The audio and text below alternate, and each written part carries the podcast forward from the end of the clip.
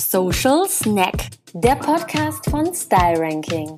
Wir sprechen aus erster Hand über Influencer-Marketing-Kampagnen, Social-Media-Phänomene und lassen Shitstorms und virale Hits nicht außen vor. Mehr als News und weniger als eine never-ending Story. Hallo und herzlich willkommen zu einer neuen Folge von Social Snack, unserem Social Media und Influencer Marketing Podcast. Mein Name ist Franzi und ich sitze heute wieder im Style Ranking Studio, diesmal mit zwei Gästen, eine Premiere, das hatten wir noch nie. Ähm, und ich begrüße ganz herzlich Christina Hennecke. Hi. Hallo. Schön, dass du bei Einladung. uns bist. Ja. Und äh, neben mir sitzt ein altbekanntes Gesicht oder eine altbekannte Stimme für viele ZuhörerInnen, unser Gründer und Geschäftsführer Roland Schweins. Hallo, ich freue mich. Also ich habe heute die wachsamen Augen meines Chefs auf mir, deswegen strengen wir uns besonders an im Podcast. Und ähm, ja, Christina, ich freue mich, dass du da bist. Vielleicht kannst du uns zu Beginn einmal so ein ganz kleines bisschen was zu deiner Person erzählen. Wer bist du, was machst du und ähm, was hast du uns heute für ein Thema mitgebracht? Äh, ich bin Christina. Ich äh, habe ein kleines und feines Management für Influencer oder für Creator. Ähm, wir sitzen in Köln. Ich arbeite selbstständig seit vier Jahren und habe aber auch davor vier Jahre in einer großen Agentur namens Mediakraft, die sagt vielleicht einigen was, äh, gearbeitet äh, und habe da praktisch jede Position durchgemacht, bis ich gesagt habe, okay, ich möchte das lieber selber machen. Und jetzt mache ich das seit vier Jahren mehr oder weniger erfolgreich. Also mit anderen Worten haben wir hier heute ähm, zwei Perspektiven im Raum, nämlich einmal die der Influencer Management Agentur, die du mitbringst, und dann ähm, unsere Perspektive, die Roland heute für uns vertreten wird, nämlich die der Influencer Marketing Agentur. Und äh, ich freue mich auf die Debatte, die gleich ansteht, aber zuvor musst auch du einmal durch unsere Schnellfragerunde durch. Ähm, genau, ich habe ein paar Fragen vorbereitet und damit wir dich ein bisschen näher kennenlernen, würde ich dich bitten, einfach äh, die Sätze einmal zu beenden. Ähm, die wichtigste Fähigkeit für meinen Job ist äh, Anpassungsfähigkeit. Wenn ich einen anstrengenden Tag habe, esse ich in der Mittagspause? Entweder nichts oder ein Lieferservice. Hast du ein Favorite? Hast du eine Empfehlung vielleicht? oh nee, für die wir, Kölner? Wir, wir, nehmen, nee, wir nehmen einfach nur der, der am schnellsten liefert. Okay. Mich begeistert an Social Media ähm, die Möglichkeit, aus, seinen, aus seiner Leidenschaft einen Beruf machen zu können. Mich nervt an Social Media, dass Unwahrheiten zu schnell zu große Reichweiten bekommen könnten. Wäre ich Influencer geworden, dann vermutlich im Themenfeld Reisen. Reisen. Mhm. Wenn mein 15-jähriges Ich mich heute sehen könnte. Äh, das wird sich denken, was ist dieses Social Media? Äh, warum kann man damit Geld verdienen? Das werden wir gleich noch erfahren von dir. ähm, könnte ich für einen Tag eine Superkraft haben? Wäre das? Äh, Gedankenlesen. Gedankenlesen, mhm. okay. Wenn mein Leben verfilmt würde, würde meine Rolle werden übernommen von Julia Roberts. Julia Roberts. Auch wenn sie älter ist als ich, aber dann muss man sie halt jung schminken. Ja, das, ich, ich denke, es gibt Leute, die das können. ähm, ich bekomme aktuell nicht genug von der Musik von äh, schwierig, eigentlich gar nichts, ehrlich gesagt. Wir haben, ich weiß, es ist eine Schnellfragerunde, aber wir haben ein Music Friday im Büro, mhm. ähm, bei dem wir immer die Charts durchgehen und das knallhart auch bewerten und dann auch in ein Land gehen, also weiß ich, Mexiko oder äh, Italien und Study Charts anhören. Das ist nur zu empfehlen. Cool, das, das hört ihr dann bei der, während der Arbeitszeit? Genau, okay. genau. Ja, das läuft dann da durch und dann findet man auch ein paar Juwelen, muss man sagen. Okay. Kann man schon mal so ins Partywochenende genau. langsam. äh, und die, der letzte Satz, müsste ich mich bei einer Zeitreise entscheiden, ob ich in die Zukunft oder in die Vergangenheit reise, würde ich? Definitiv Vergangenheit. Bist du ein Nostalgietyp? Auch. Also ich kann natürlich jetzt sagen, so ganz kitschig, ich möchte halt nochmal meine Oma und Opa sehen. Aber ich möchte auch nicht wissen, was in der Zukunft kommt. Ich möchte mir den Spaß ja nicht wegnehmen. Ja, Verständlich. Oh. Okay, wir äh, drehen es heute um. Wir gucken ein bisschen in die Zukunft, mhm. äh, weil wir natürlich im Endeffekt die Arbeit von ähm, Agenturen am liebsten verbessern möchten, die Zusammenarbeit und äh, wollen so ein bisschen rausarbeiten, was so die großen Themen und Stellschrauben äh, sind. Also wir steigen einmal ein mit dem Thema ähm, Agenturkomplex und ähm, würde da als erstes gern einmal von dir wissen, wann macht es für einen Influencer Sinn, sich eine Talent-Management-Agentur an die Seite zu holen und wie lange kann man das Management auch selber gut und vernünftig durchführen?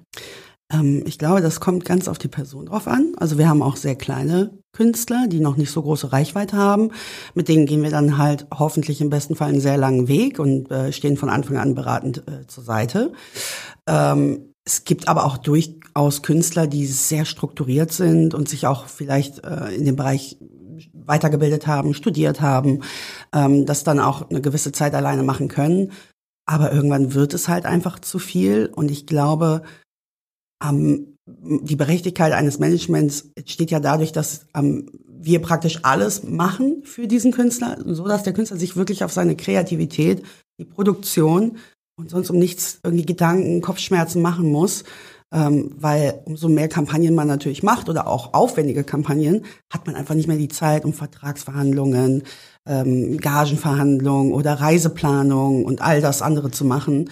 Ähm, somit es kann durchaus klein sein, es kann groß sein, es kommt da wirklich auf die auch das, was der Künstler vielleicht braucht oder möchte. Mhm. Ne? Es gibt auch durchaus welche, die nebenbei vielleicht noch arbeiten und dadurch einfach gar nicht so diese Zeit haben, das zu machen, was wir praktisch abdecken. Mhm.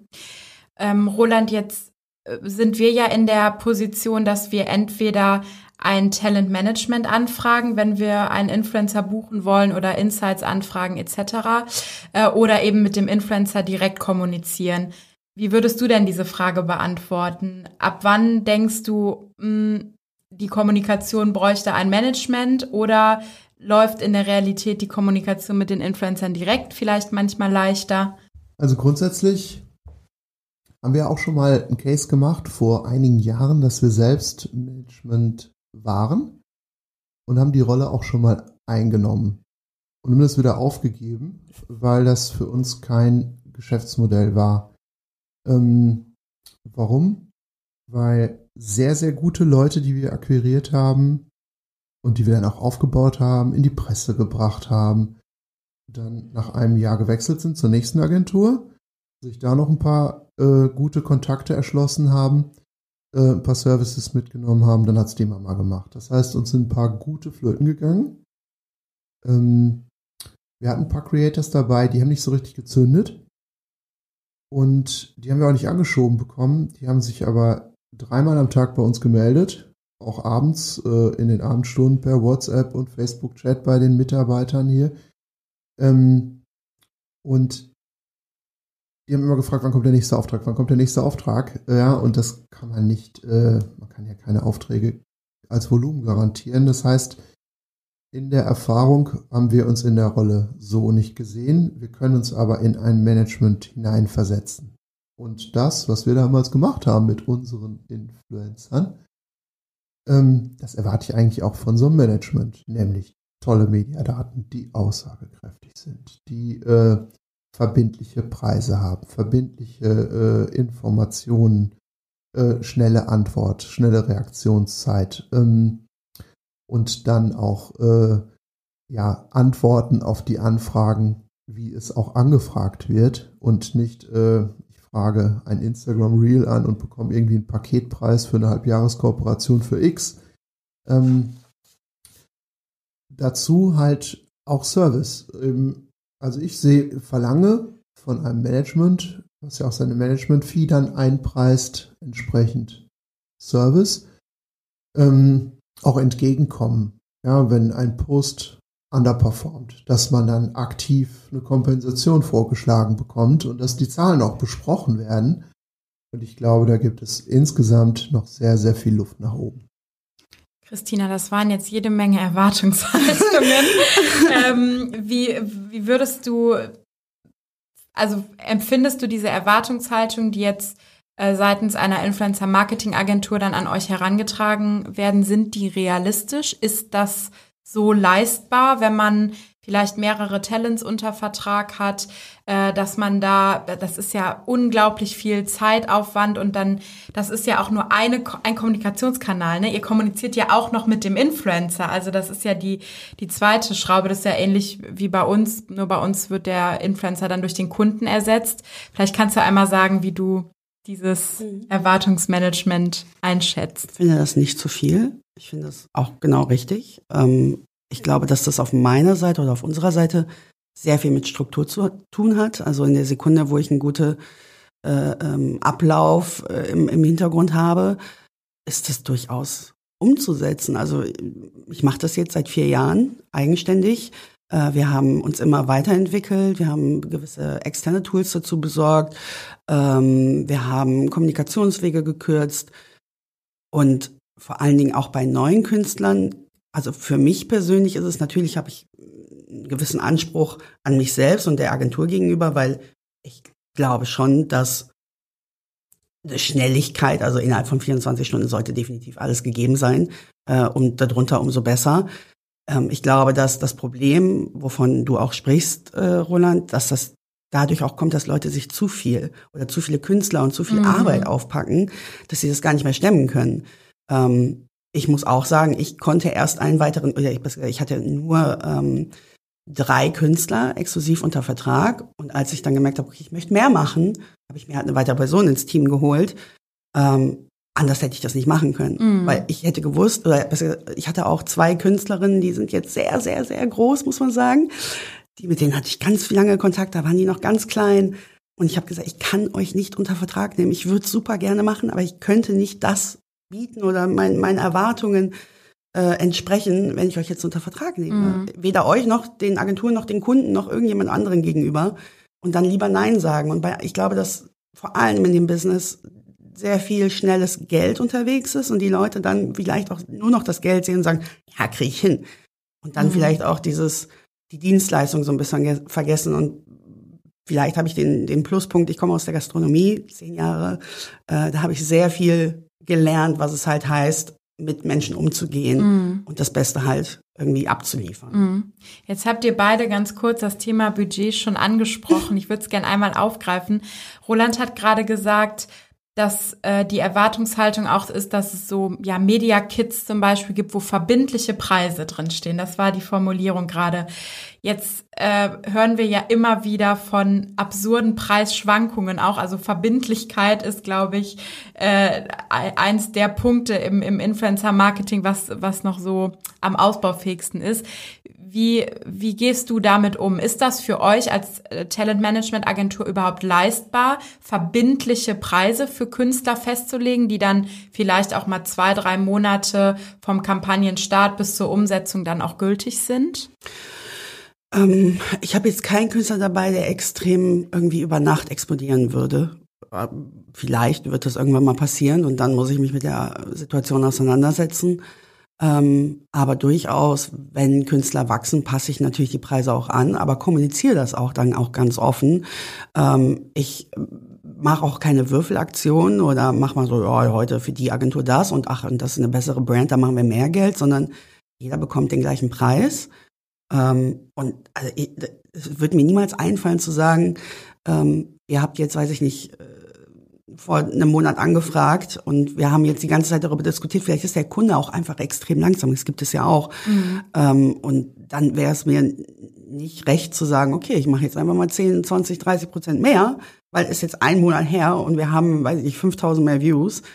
Damit verspiele ich mir ja alles. Mhm. Das passiert aber ganz, ganz mhm. häufig. Jetzt muss man fairerweise den Zuhörern dazu sagen, wir haben gerade in einer Kooperation sehr gut zusammengearbeitet und äh, da ja miteinander auch sehr gute Erfahrungen gemacht. Aber unsere, ja, vielleicht auch ein Grund, äh, warum die Franziska dich eingeladen hat, um vielleicht mal einigen auch ein bisschen auf die Sprünge zu helfen und zu zeigen, wie geht's denn? Wie kann man denn äh, gut entsprechend seine Creators auch platzieren? Wir machen, ehrlich gesagt, in 90 Prozent der Fälle äh, andere Erfahrungen. Mhm. Und äh, da könnte ich jetzt zwei Stunden zu ausholen. Ähm, das beginnt von der Anfrage. In der Anfrage stellen wir drei Fragen, kriegen auf zwei eine Antwort, äh, bekommen nicht die richtigen Infos. Die Infos sind nicht verlässlich. Also für das Thema Verlässlichkeit, das ist riesig groß. Gleichzeitig denke ich mir, es ist so einfach, ja, es ist so einfach auch äh, weil wir an, anschließend ja auch äh, Reporting schreiben an den Kunden und sagen, so, pass mal auf, mit dem Künstler und mit dem Management waren es hohe Transaktionskosten. Und mit dem, da waren es nicht nur geringe Transaktionskosten, sondern es kam noch ein Add-on, Und so ein Add-on, ganz ehrlich, das ist ja ein Klacks. Ja, gerade bei Instagram nochmal eben irgendwie einen Reminder posten oder äh, irgendwas Nettes machen. Das machst, machst du in jedem Laden, in jedem Business, ja. Ähm, gehst du irgendwo hin und gehst du in die Apotheke und die packen dir noch eine Packung Tempos rein. Das ist im Influencer-Business nicht angekommen, weil die Influencer aus meiner Sicht im Moment total überhyped, überfragt, also vom Markt her zu stark angefragt sind und deswegen natürlich wie Fußballer auch denken, sie sind alle Rihanna oder Marco Reus ähm, und brauchen das gar nicht. Vielleicht geben sie mal ein Autogramm, aber die müssen sich nicht anstrengen und die Managements auch nicht. Ich glaube, da, äh, da brauchst du eine ganz, ganz harte Bereinigung und ich sehe die auch schon auf uns zukommen. Bereinigung ist jetzt ein großes Wort. Äh, vielleicht kannst du das nochmal noch mal ausführen, damit wir da einmal reingehen können. Was, wie meinst du das? Ich glaube, gerade bei, wir reden ja immer in so Schubladen, große und kleine Influencer. Ähm, über diese Schubladen mache ich mich ja gern, sehr gern lustig. Aber mit äh, sehr reichweitenstarken Influencern ist im Moment aktuell ein Preisniveau erreicht, dass äh, Kunden auch ins Verhältnis zu anderen Aktivierungen setzen, also auch zu anderen Mediengattungen. Und äh, wenn dann Service und Transaktionskosten nicht stimmen, ähm, und das passiert leider häufig, dann werden sich Kunden andere Wege suchen, um ihre Medialeistung perfekt zu verplanen. Und das ist ganz, ganz einfach äh, und das sehen wir auch schon in vielen Bereichen. Dann nehme ich einfach einen kleinen Creator, und äh, unterfütter den Post, der aber auch wirklich dann viel kreativer, viel ambitionierter ist, mit Media Budget und dann landet das Budget nämlich bei TikTok, bei Instagram, bei Facebook, bei Meta, aber nicht bei den Creators. Und ich glaube, das wird eine große Entwicklung werden, die einige große Creators viele Jobs kosten wird.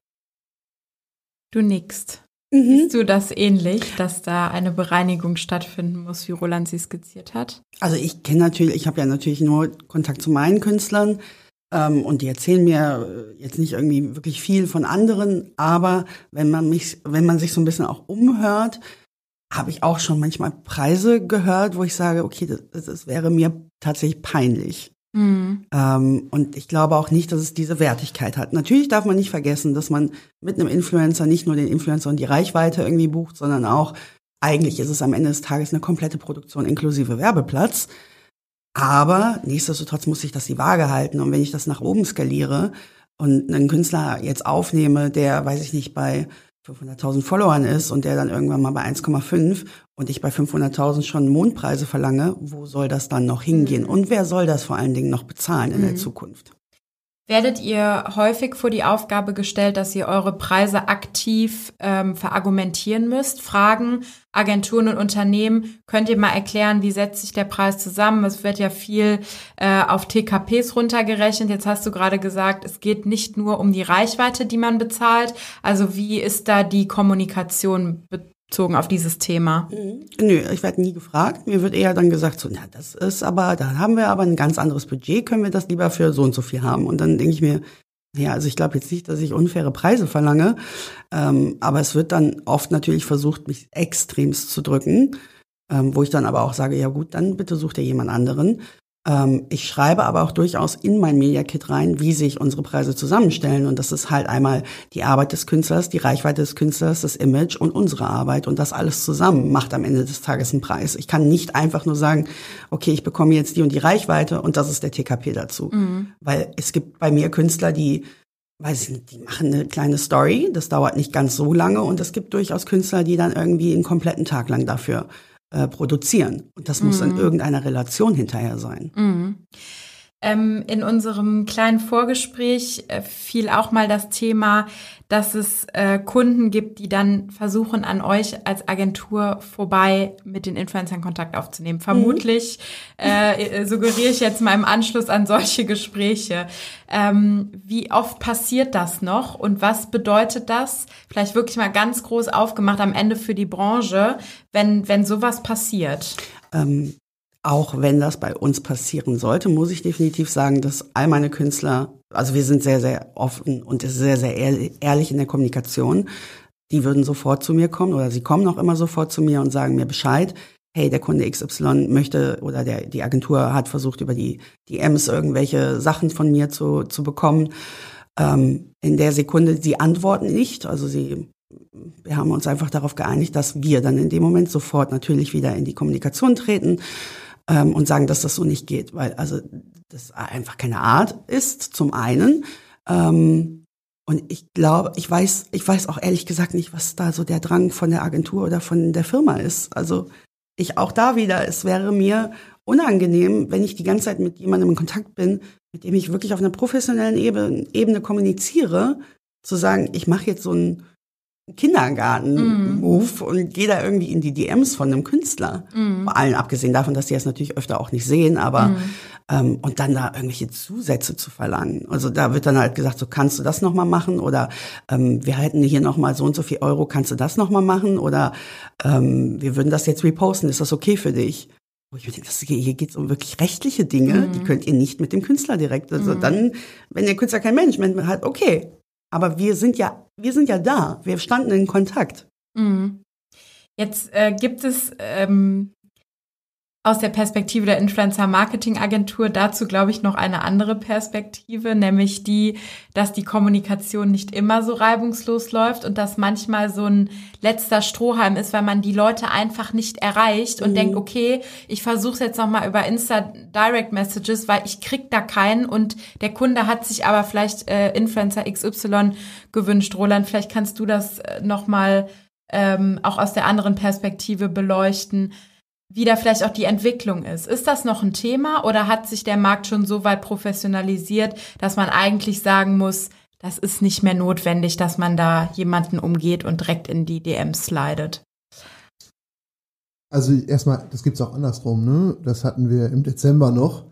Ähm, da haben wir uns zu Recht ganz, ganz hart bei einem Management und dann natürlich auch bei der Influencerin über mangelhafte Leistung beschwert. Ähm, und die wusste natürlich, dass wir das auch dem Kunden zutragen, weil es auch stimmte, es war ja nachweislich.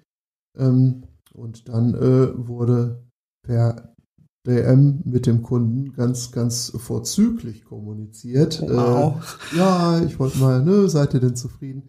An uns vorbei. Ähm, was uns der Kunde dann wieder äh, ja, zugespielt hat, weil wir ja eben der Mann, das Mandat des, des Kunden haben ähm, und für den Kunden auch irgendwo peinlich war, weil er wusste, was Phase ist. Ähm, dieses ganze Aneinander vorbei, das ist, hast du eben das Wort Kindergarten benutzt, es ist Kindergarten, ja, äh, die Rollen sind klar äh, und die Rollen sind jetzt auch nicht so überraschend, weil im klassischen Mediengeschäft hast du das ja genauso. Ja, da heißt die Influencer Marketing Agentur Media Agentur, äh, der Kunde heißt Kunde, äh, das Management heißt Vermarkter und äh, das zu vermarktende Objekt heißt halt meistens Objekt oder Sendung. Ähm, aber äh, wenn da aneinander vorbei gedealt wird, äh, dann gibt's sofort eigentlich immer Zoff. Aber es gibt's, das gibt's im Erwachsenensektor ebenso wie in unserem Sektor. Da, unsere, da wir aber in einem relativ neuen, noch sehr unregulierten Markt unterwegs sind, wird es das auch weiterhin geben. Und da werden sich Erwachsene von nicht erwachsenen Menschen weiter separieren, weil das eben mangelnde Professionalität ist. Was mich sehr stark nervt ist, ähm, gut, wir haben jetzt unsere Wege gefunden, weiter immer Zugang auch direkt zu Influencern zu haben. Dadurch, dass wir Veranstaltungen machen, dadurch, dass wir Interviews führen. Wir kommen also mit auch sehr großen Top-R-Creatern in Kontakt.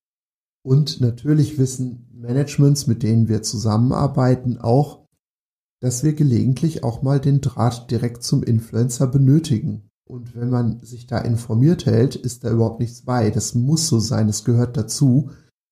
Ähm, aber auch da hatten wir im letzten Jahr auch mit einer Top-Management-Agentur Deutschlands ein mega, mega schlechtes, peinliches Erlebnis, wo die Kundin in fortgeschrittenem Stadium der äh, Kooperationsanbahnung den Influencer auch mal kennenlernen wollte. Ja, ist nicht zu viel verlangt. Ähm, dann wurde ein großer Call aufgesetzt. Es waren internationale Directors dabei und dann kam nur die Managerin des, des Influencers rein und nicht der Influencer selbst. Oder manchmal sperrt sich auch ein Management, wenn ich sage, ich möchte einmal mit dem Influencer selbst sprechen, aus irgendwelchen Gründen, ja. Ähm, ich will ja jetzt nicht dem Influencer da äh, einen direkten Vorschlag machen, wie man es denn günstiger ohne Management hinbekommt. Das ist ja die, die Mutmaßung oder Unterstellung. Sondern manchmal brauche ich den Kontakt zum Influencer. Und wenn der dann unterbunden wird, äh, dann ist es ärgerlich und im nächsten Mal fällt es dann raus. Also der Kontakt, der, der muss manchmal direkt sein. Zwei Beispiele. Ähm, wir hatten einmal eine sehr storygeladene Aktivierung und hatten dafür auch ein bestimmtes Profil an Influencern, was wir unbedingt haben wollten.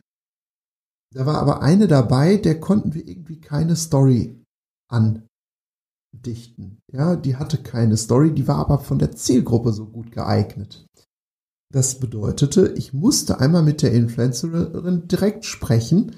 Ähm, und das ist dann auch gelungen, ja. Ich habe die dann angerufen und gesagt, du, ähm, du hast da nicht so, du bist noch sehr jung, du hast da noch nicht so viel Lebensgeschichte, aber das ist eine schwere Kampagne mit, mit viel äh, tiefem Thema.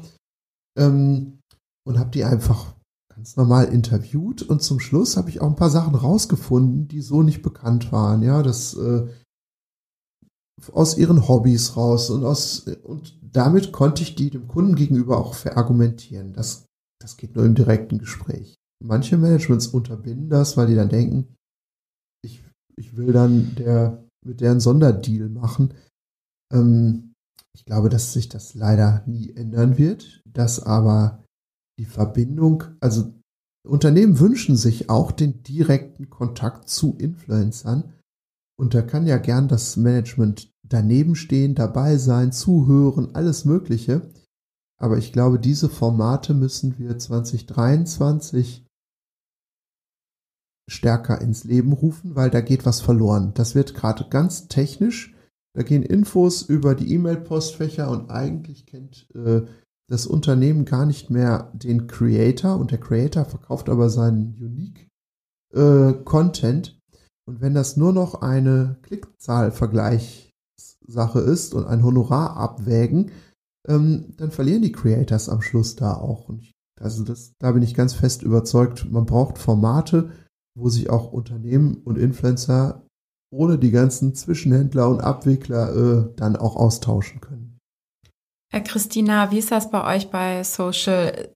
Kommt das öfter vor, dass Kunden oder Agenturen direkten Draht zu den InfluencerInnen haben wollen und wie handhabt ihr das dort? Also es kommt nicht oft vor, aber es gibt durchaus groß, also bei sehr, sehr großen, langen Kampagnen ist das eigentlich für uns auch okay und normal, dass man dann einen großen Call hat, wo dann der Kunde dabei ist, die Agentur, sowohl ich als auch der Künstler, damit man sich einmal kennenlernt, damit aber auch, ich persönlich finde das sogar eher wichtig, dass dann eine gewisse Nahbarkeit zwischen dem Kunden und dem Künstler, weil normalerweise stehen ja zwei Leute dazwischen. Und da geht natürlich immer wieder viel verloren, wie du ja auch gerade gesagt hast. Ähm, natürlich kann ich das nicht mit jedem Kunden machen, dann würden wir nur noch Calls aufsetzen. Aber sobald das eine Sinnhaftigkeit hat, bin ich absolut dafür. Mhm. Weil da kann ja sowas entstehen, vielleicht verstehen die beiden sich ja so gut, mhm. dass wir dann für die nächsten zwei, drei Jahre zusammenarbeiten. Warum soll ich mich da in den Weg stellen? Mhm. Ähm, natürlich obliegt es aber mir zu sagen, okay, das macht jetzt Sinn. Ähm, es gibt durchaus Firmen, wo ich sage, das macht jetzt keinen Sinn für eine Story von, weiß ich nicht, zwei Clips, dass wir da jetzt alle zusammen einen Stundencall aufsetzen. Aber da sollte man eigentlich auch ein Gefühl für entwickeln. Aber dass wir uns dagegen sträuben, eher weniger. Es ist eher, dass man dass man bei manchen Künstlern auch sagen muss, könntest du bitte, kannst du dir bitte Zeit nehmen, weil die einfach einen super stressigen Alltag haben. Ich habe einen, der studiert neben dem kompletten Createn steht, macht er einfach nochmal so sein Jurastudium. ähm, da ist dann auch klar, okay, du bist jetzt gerade in der Lernphase, ich störe dich jetzt mal nicht. Aber ansonsten sollte man das eigentlich schon eigentlich hinbekommen. Ich, ich bin immer so, ja, eigentlich sollte das doch klappen, mhm. aber ich glaube, ich habe da auch, wie gesagt, ich habe ja eure Sicht ganz oft nicht, wie ihr, äh, besser gesagt, wie, wie die Managements um mich herum so sind. Mhm. Das leitet äh, jetzt, finde ich, zu einem Thema über, wo auch Erwartungshaltung und Realität ganz weit auseinandergehen. Was Roland erzählt, dass die Agenturen da gar nicht so auf so einen direkten Kontakt zu den InfluencerInnen bedacht sind. Also die Managementagenturen zeigt ja ein bisschen, die Erwartungshaltung ist, man kriegt ein Briefing, da steht drin, was der Creator machen soll, der setzt das um, man schickt das zur Freigabe, wird veröffentlicht, fertig diese ganze Erwartungshaltung, dass die Influencer ihre Kreativpower einsetzen, dass die sich am Storytelling beteiligen und, und, und, die wird ja damit total ausgeklammert. Ne? Das ist ja dann wirklich nur noch, da liegt die Kreativarbeit maximal bei den Influencer-Marketing-Agenturen und kaum noch bei den Creatoren, wenn es nur noch darum geht, Briefing umsetzen. Mhm. Wie empfindest du die Gestaltung aktuell von solchen ähm, von solchen Kampagnenbriefings. Kannst du da irgendwie einen Trend ausmachen? Geht das dahin, dass alles vorgegeben wird, alles durchstrukturiert ist und die Influencer einfach, ich sag mal in Anführungszeichen, abarbeiten?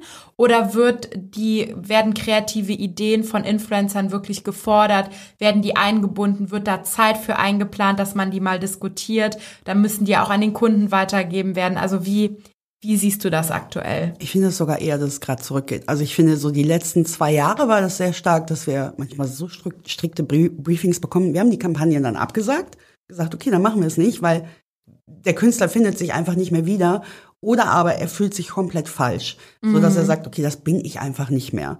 Ähm, da gibt es manche Kampagnen, äh, weiß ich nicht, also wenn man zum, nur mal als Beispiel, wenn man zum Beispiel ein Shampoo-Hersteller ist und jemanden anfragt, der keine Haare hat, Weiß ich jetzt nicht, ob das so passend ist. Ähm, das sind so, so Sachen, da kann das beste Briefing kommen, das ist dann egal. Ähm, aktuell sehe ich eher den Trend, dass wir als Management auch definitiv aufstehen und sagen, hey, pass auf, das ist ein nettes Briefing, das wird aber so nicht funktionieren. Können wir vielleicht XYZ, vielleicht ein bisschen was anpassen, weil das eher zum Künstler passt. Es gibt aber auch durchaus Agenturen und auch Firmen, die mittlerweile sagen, hey, pass mal auf, lass uns eine Kampagne machen oder lass uns bestimmte Dinge bewerben. Ihr bekommt das Budget XY, ihr postet, wann ihr möchtet und was ihr möchtet. Ihr müsst euch natürlich an bestimmte minimale Guidelines halten, klar. Ähm, aber es gibt dem Künstler sehr viel Freiheit. Mhm. Ähm, was zum Beispiel auch diese ganze Abnahmeschleife für uns natürlich vereinfacht. Ähm, nichtsdestotrotz finde ich Abnahmen nicht verkehrt. Ich finde es auch bei großen Kampagnen absolut wichtig, Sachen einzureichen da, glaube ich, merke ich persönlich am meisten, dass, glaube ich, andere Künstler und Managements anders arbeiten als wir. Weil ganz oft ist das ein Riesenstreitpunkt in Diskussionen, dass ich sage, hey, wir machen nur eine Abnahmeschleife und dann könnt ihr halt nur Sachen anpassen, die vielleicht in dem Briefing nicht drin, also wenn da, weiß ich nicht, äh, irgendwas nicht beachtet worden ist, dann könnt ihr das gerne anpassen mhm. lassen. Ja, nee, wir brauchen aber drei, vier Abnahmen. Wofür denn? Mein Künstler macht das doch beim ersten Mal schon eigentlich richtig. Mhm. Ähm, da sehe ich schon, by the way, so ein bisschen was mit dem, was ihr euch vielleicht jeden Tag dann geben müsst. Ähm, aber ähm, die, die, äh, die Briefings, wir passen die gerne an. Ich glaube, dass das für die Zukunft immer mehr lockerer gesehen wird und auch mehr in Richtung Künstler agiert wird und angepasst wird oder ich würde es mir vielleicht wünschen, oder vielleicht bin ich auch einfach diejenige, die da zu viel gerade oder schon mal drei Schritte vorausgegangen mhm. ist und mhm. gesagt hat, wir machen das nicht, aber wir machen es gerne so. Mhm. Das weiß ich nicht. Also wir haben ja, sehen ja eine große Zunahme auch von so Impact-Kampagnen, ne, wo mhm. wirklich sehr sensible, sehr politische oder gesellschaftspolitische Themen ange, äh, angefasst werden. Äh, Roland, vielleicht vor allen Dingen vor dem Hintergrund. Wie, wie bewertest du das aus der Influencer-Marketing- Agenturperspektive. Also lockere Briefings, nur eine äh, Korrekturschleife. Wie und wann ist das überhaupt möglich und wann funktioniert das nicht für uns im Ablauf? Also man braucht je weniger Korrekturschleifen auch hier, umso professioneller Influencer und Influencer-Management sind, dann kommt es gar nicht dazu. Dann kann man vorher viel über die Anzahl der Freigabeschleifen sprechen. Ähm, man, man braucht die aber, egal in welcher Zahl, wenn das eben nicht professionell umgesetzt wird. Und das passiert, dass das nicht professionell umgesetzt wird, ähm, indem ja, wir schreiben, unsere Briefings sind gefühlt in den vergangenen Jahren immer länger geworden. Und äh, die werden auch immer noch länger. Und wir hinterfragen uns auch manchmal und sagen irgendwie, okay, das sind so viele Punkte. Ähm, wie, wie soll denn da ein Creator überhaupt noch mitarbeiten? Gleichzeitig brauchen wir die Punkte aber, weil das Thema auch immer komplexer wird. Ja, jetzt geht es um Musikrechte, was darf ich bei, Insta, bei TikTok nutzen, was darf ich nicht nutzen. So. Wenn das jetzt allen total bewusst wäre, dann müssten wir es nicht ins Briefing schreiben. Ähm, dann haben wir aber auch manchmal den Punkt, ähm, dass wir mehrere Creators haben. Das heißt, äh, wenn wir den komplett freie Linie lassen, dann kriegen wir fünf Posts zurück und alle fünf stehen vorm Spiegel. So. Also müssen wir schon ein bisschen sagen, wir brauchen da vorab nicht nur eine Freigabeschleife, sondern erstmal so eine grobe Idee, ähm, damit nicht fünf in dieselbe Richtung laufen, weil sich die Richtung einfach anbietet. Da ist es nämlich dann manchmal mit der Kreativität so nicht so gedient. Ähm, ehrlich gesagt ist es auch so, dass wir auch Beispiele geben zur Umsetzung und wir uns auch kreativ vorher Gedanken machen, um zumindest anzuregen im Brainstorming-Prozess, ähm, weil einige Themen eben komplex sind und nicht alle Creator sind kreativ. Das kann man, glaube ich, sagen. Es sind einfach einige Creator cool und fancy und die treffen den Nerv und deswegen werden die groß und die haben etwas, was kein anderer hat. Und deswegen sind die so stark mit Community äh, beseelt, aber sie sind trotzdem nicht alle zu 100% kreativ. Das sind ja nicht alles Künstler, die, die auch alle äh, Facetten äh, spielen können. Und dann braucht es eben doch ein Briefing, ähm, gerade wenn es um kritische Themen geht, wenn es um gesellschaftskritische Themen geht, wo man auch mal schnell daneben liegen kann. Ähm, da gibt es zwei Möglichkeiten. Entweder wir schreiben es halt in unser Briefing mit rein, wie es gehen soll. Dann nehmen wir dem Creator die Kreativität und geben ihm das komplett vor. Oder wir vertrauen, dass er das schon reflektiert äh, und das auch perfekt umsetzen wird. Ähm, dann kann es aber sein, dass es auch mal zwei, drei Schleifen gibt.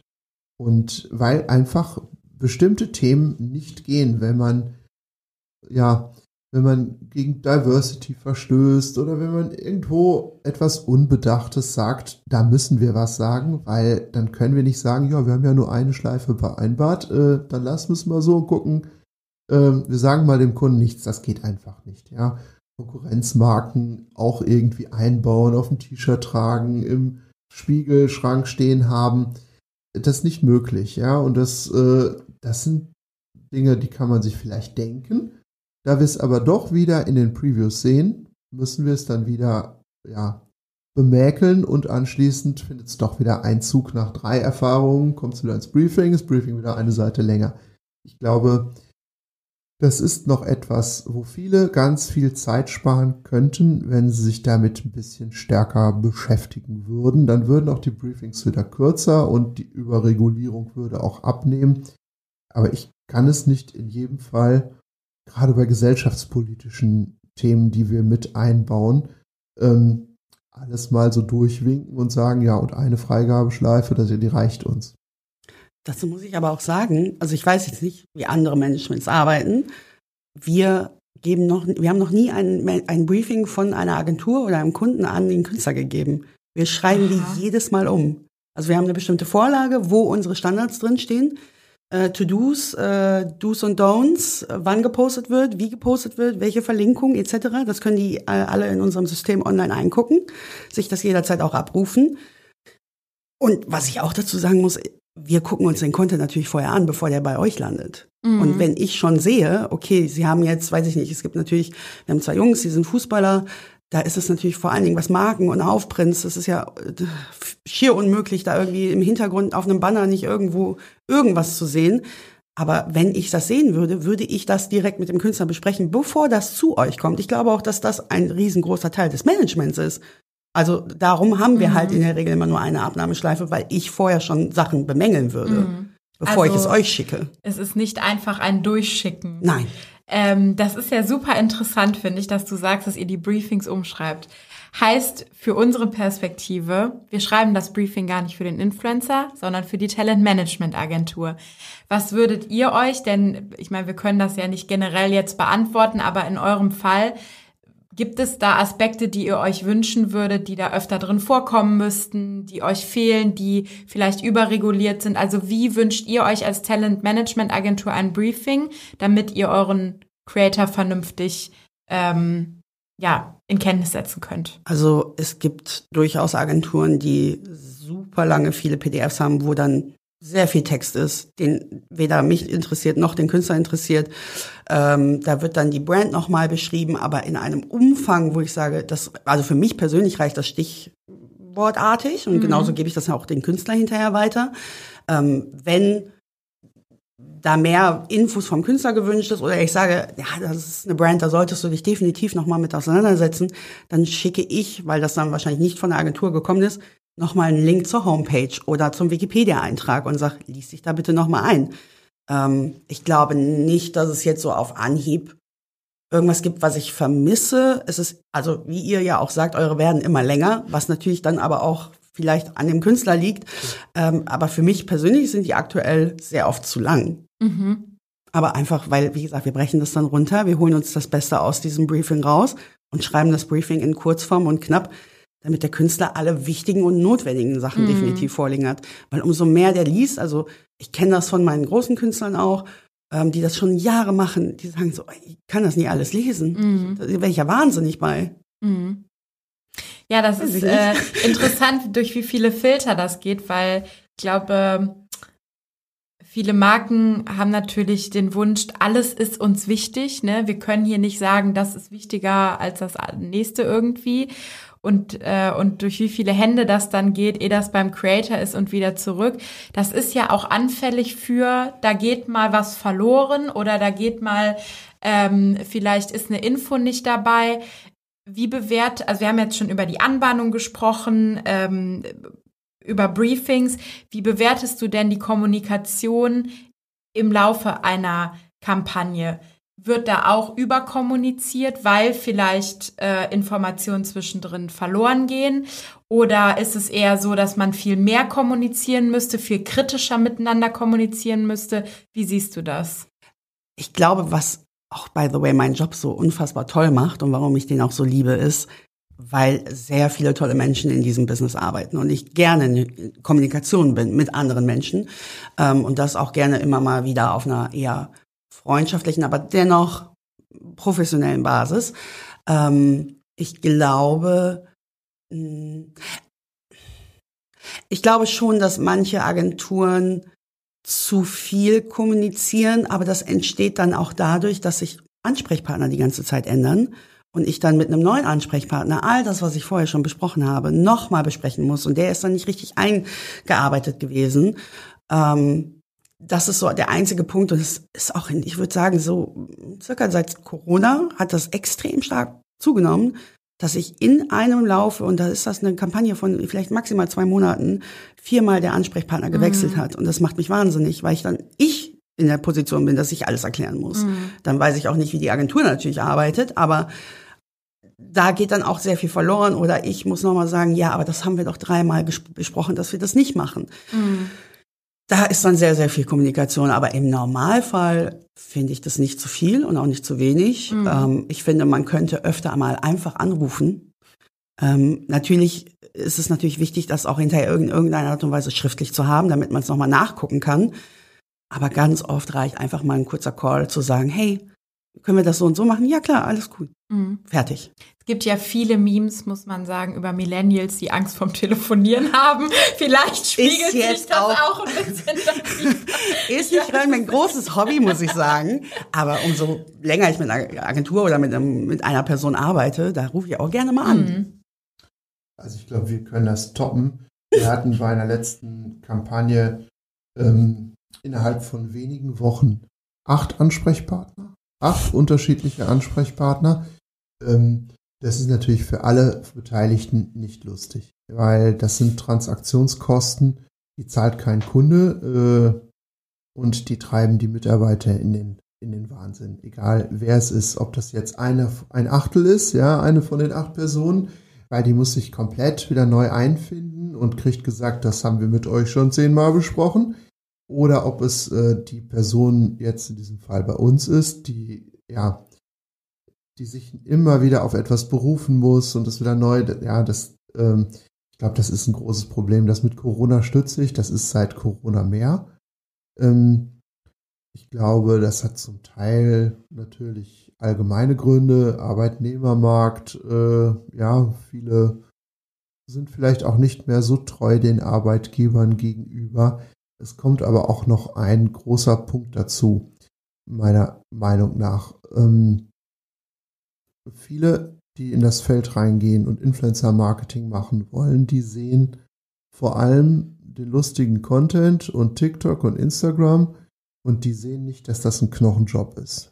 Die sehen nicht, dass äh, das allgemein, das wie in jedem Marketingbereich ist, ähm, dass ich auf Zack sein muss, dass ich Tabellen pflegen muss, dass ich gut Dateien ablegen muss, dass ich äh, ja mit Zahlen auch gut hantieren muss und ähm, sehr gut organisiert sein muss, damit ich äh, früh genug äh, Reminder sende und auch nicht immer alles glatt läuft. Man also auch Zeit für Troubleshooting braucht.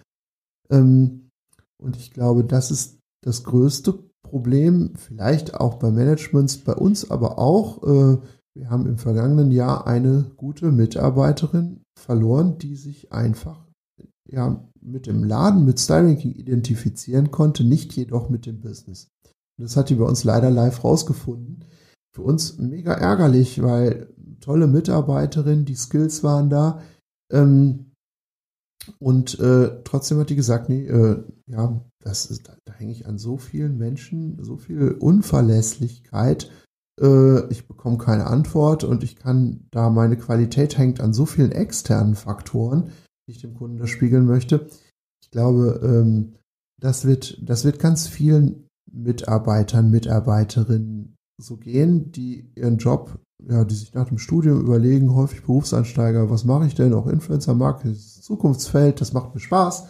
Ich bin ja auch gern da.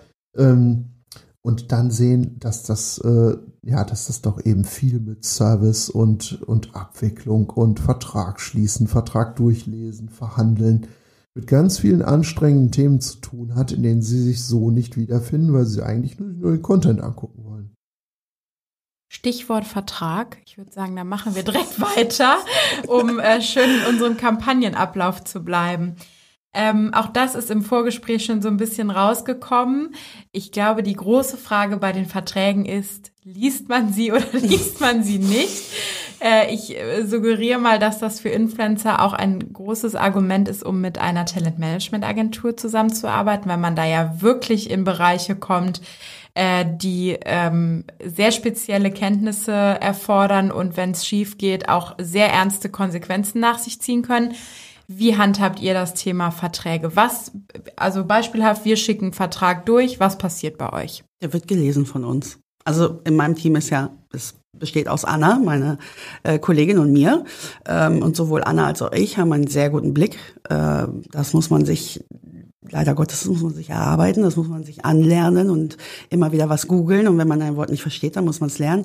Und wenn man es halt nicht kann, oder aber es gibt auch bei mir bestimmte Bereiche, Thema Musikrecht, da bin ich nicht ganz so gut informiert, dann gebe ich es halt zum Anwalt. Mhm. Aber er wird gelesen. Und so klein und so lang der auch ist und so, manchmal ist das auch extrem nervig, auch mhm. den hundertsten Vertrag zu lesen. Und es wird auch, wenn ich mit einer Agentur oder mit einem Kunden gearbeitet habe und den gleichen Vertrag nochmal bekomme, der wird dann nochmal gelesen. Mhm. Weil da kann ja auch nur ein Wort drin sein und ein kleines Wort kann so viel bedeutend hinterher äh, sein. Und das, äh, nee. Und vor allen Dingen, ich mache, ich weiß nicht, wie das andere Agenturen machen oder andere Managements machen.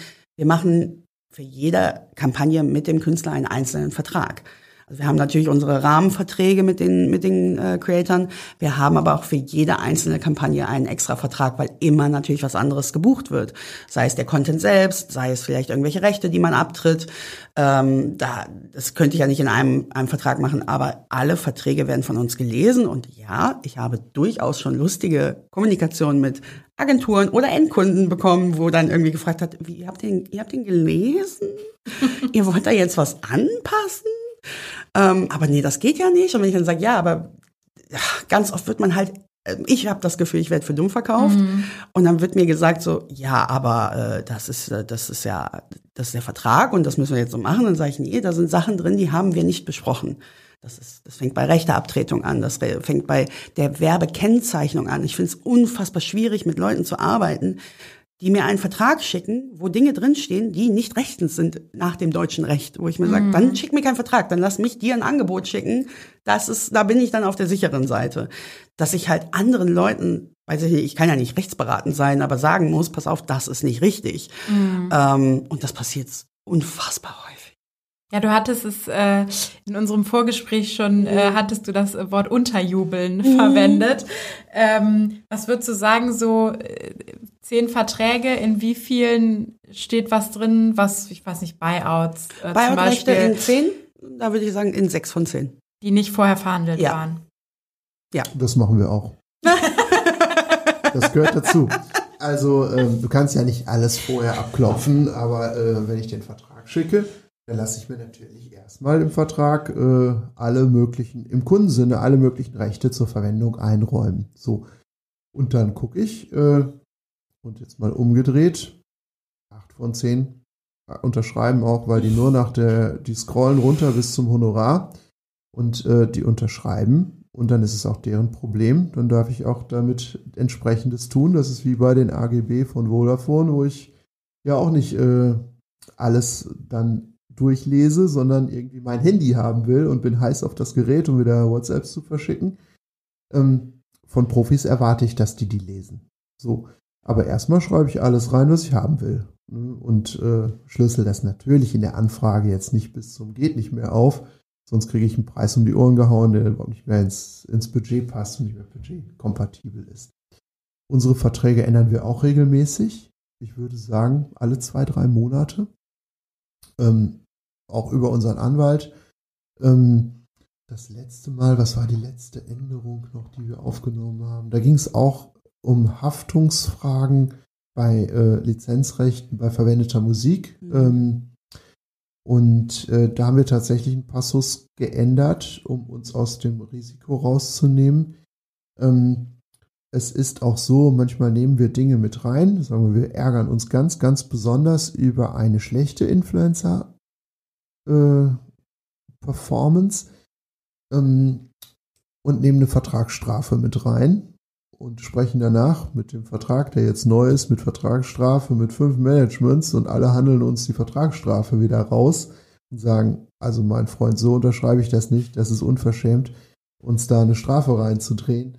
Ähm, dann nehmen wir sie auch wieder raus und nehmen sie vielleicht nur dort, wo vielleicht mal was vorgefallen ist. Das heißt, der Vertrag ist bei uns auch nicht starr, das ist ein lebendes Objekt, ähm, den wir immer wieder anpassen, nicht nur in Bausteinen, sondern auch ganz essentiell in Teilen. Ähm, und ich freue mich, wie, äh, wie du es beschrieben hast, wenn der gelesen wird und wenn dann auch Dinge rausverhandelt werden oder wenn Dinge hinterfragt werden, dann kann ich immer noch sagen, da kann ich was machen, da kann ich nicht entgegenkommen, äh, genauso wie die Managements das uns gegenüber auch tun. Aber ähm, dann weiß ich, dass äh, das, das wurde auch wirklich angeschaut und ist verstanden, was denn überhaupt äh, ja, der Gegenstand unserer Vereinbarung ist. Ähm, das ist bei weitem kein Regelfall. Also auch bei sehr großen Creators äh, gucken einige nach den Honoraren und Eurozeichen und schicken das nach drei Minuten zurück unterschrieben, dann weiß ich, okay, hat nie jemand angeguckt. Jetzt mal selbstkritisch. Wenn wir einen Influencer anfragen und äh, den, den Vertrag rüberschicken. Und wir haben ja eine Vorstellung vom Budget, was wir da ausgeben können und packen da mal noch Buyouts rein und fünf Monate Exklusivität. Und äh, hoffen, das liest keiner und dann wird es doch gelesen und der Preis explodiert. Dann bounced ja der Influencer Marketing Agentur im Zweifel der ganze Creator, der muss noch, die müssen noch mal neu recherchieren, man muss noch mal neu, also ich sag mal, in welcher Größenordnung kann man denn, um das Wort nochmal zu benutzen, was unterjubeln und was gehört zu den Punkten, die man vorher auf jeden Fall miteinander besprochen haben sollte, auch äh, im Kontext Verhält also Verhältnis zueinander. Wenn man ständig das Gefühl hat, da irgendwie versteckt er da noch Sachen. Beim dritten Mal äh, leidet ja möglicherweise auch das Vertrauen. Vielleicht könnt ihr beide mal sagen, auf welcher Plattform sich man da so treffen kann, dass man sagt, das muss vorher geklärt sein, alles andere können wir gerne in eine Verhandlungsmasse einfließen lassen. Also ich möchte niemandem irgendetwas unterjubeln. Aber ich schreibe natürlich erstmal knallhart alles in den Vertrag rein, was ich haben will. Aber nicht mit dem Kalkül, äh, jemandem da etwas unterzujubeln oder ein Ei zu legen. Niemals. Sondern äh, wenn bestimmte Te Themen halt be gesondert bepreist werden sollen, ist das okay. Ähm, und Franzi, du weißt auch aus der Vergangenheit, es geht auch andersrum. Ja, wir haben uns auch schon mal Rechte abtreten lassen und plötzlich wurde ein Gewerk dann nochmal weiterverkauft von uns. Äh, und dann sind wir auch aktiv nochmal an Creators herangetreten und haben nachhonoriert und gesagt, hier übrigens, äh, das wurde jetzt für XY nochmal benutzt. Ähm, das haben wir im letzten Jahr noch gemacht oder Ausfallhonorare bezahlt, äh, weil dann eine Kampagne nicht gekommen ist. Das hat auch was mit Fairness zu tun. Aber erstmal ja, schreibe ich in den Vertrag alles rein, was ich haben will. Und dass dann der Preis mal fünf geht, das verstehe ich nicht ganz. Äh, dann müsste ja dann eine Nachbepreisung stattfinden. Also ja. Ja, der, genau, der Punkt, auf den ich hinaus will, ist, was ist das Plateau, um, um die Fairness, die du angesprochen hast, zu erhalten? Stichwort Buyouts, Exklusivität, mhm. äh, Honorar. Ist das das Plateau, was vorher geklärt sein muss? Und dann kann man noch drüber reden, machen wir jetzt Exklusivität fünf oder ich schreibe erstmal fünf Monate rein. Wenn wir dann auf zwei Monate gehen, okay. Das wird dann, kann man auf einem Fairness-Plateau besprechen. Oder heißt Fairness-Plateau, wir reden vorher nur übers Honorar. Alles andere schreibe ich einfach mal mit rein. Und dann äh, explodieren die Kosten, weil Buyouts und Exklusivität extra sind? Also wie, wie ist das aus deiner Perspektive, Christina? Also grundsätzlich, ich bin niemandem böse, wenn er da jetzt irgendwelche Sachen reinschreibt, weil ich ihn ja checke, um Gottes Willen. Ne? Also ähm, es gibt nur die Art und Weise, wie man dann damit umgeht im Nachgang. Wenn ich dann schreibe, pass auf, das geht leider nicht, das kostet extra, wenn ihr euch jetzt die Rechte für Fernsehen, Kino, keine Ahnung was, irgendwie da jetzt noch dazu haben möchtet, dann muss ich das leider extra berechnen oder ihr nehmt es raus aus dem Vertrag. Und sehr schnell bekommt man da ja dann ein Feedback und je nachdem, wie das Feedback ist, weiß ich, okay, da hat jemand versucht, mir das unterzujubeln, mhm. weil er nämlich absolut mir das nicht bezahlen möchte. Sagte, okay. aber das ist doch, das ist doch normal, das ist doch in allen Verträgen mhm. so drin.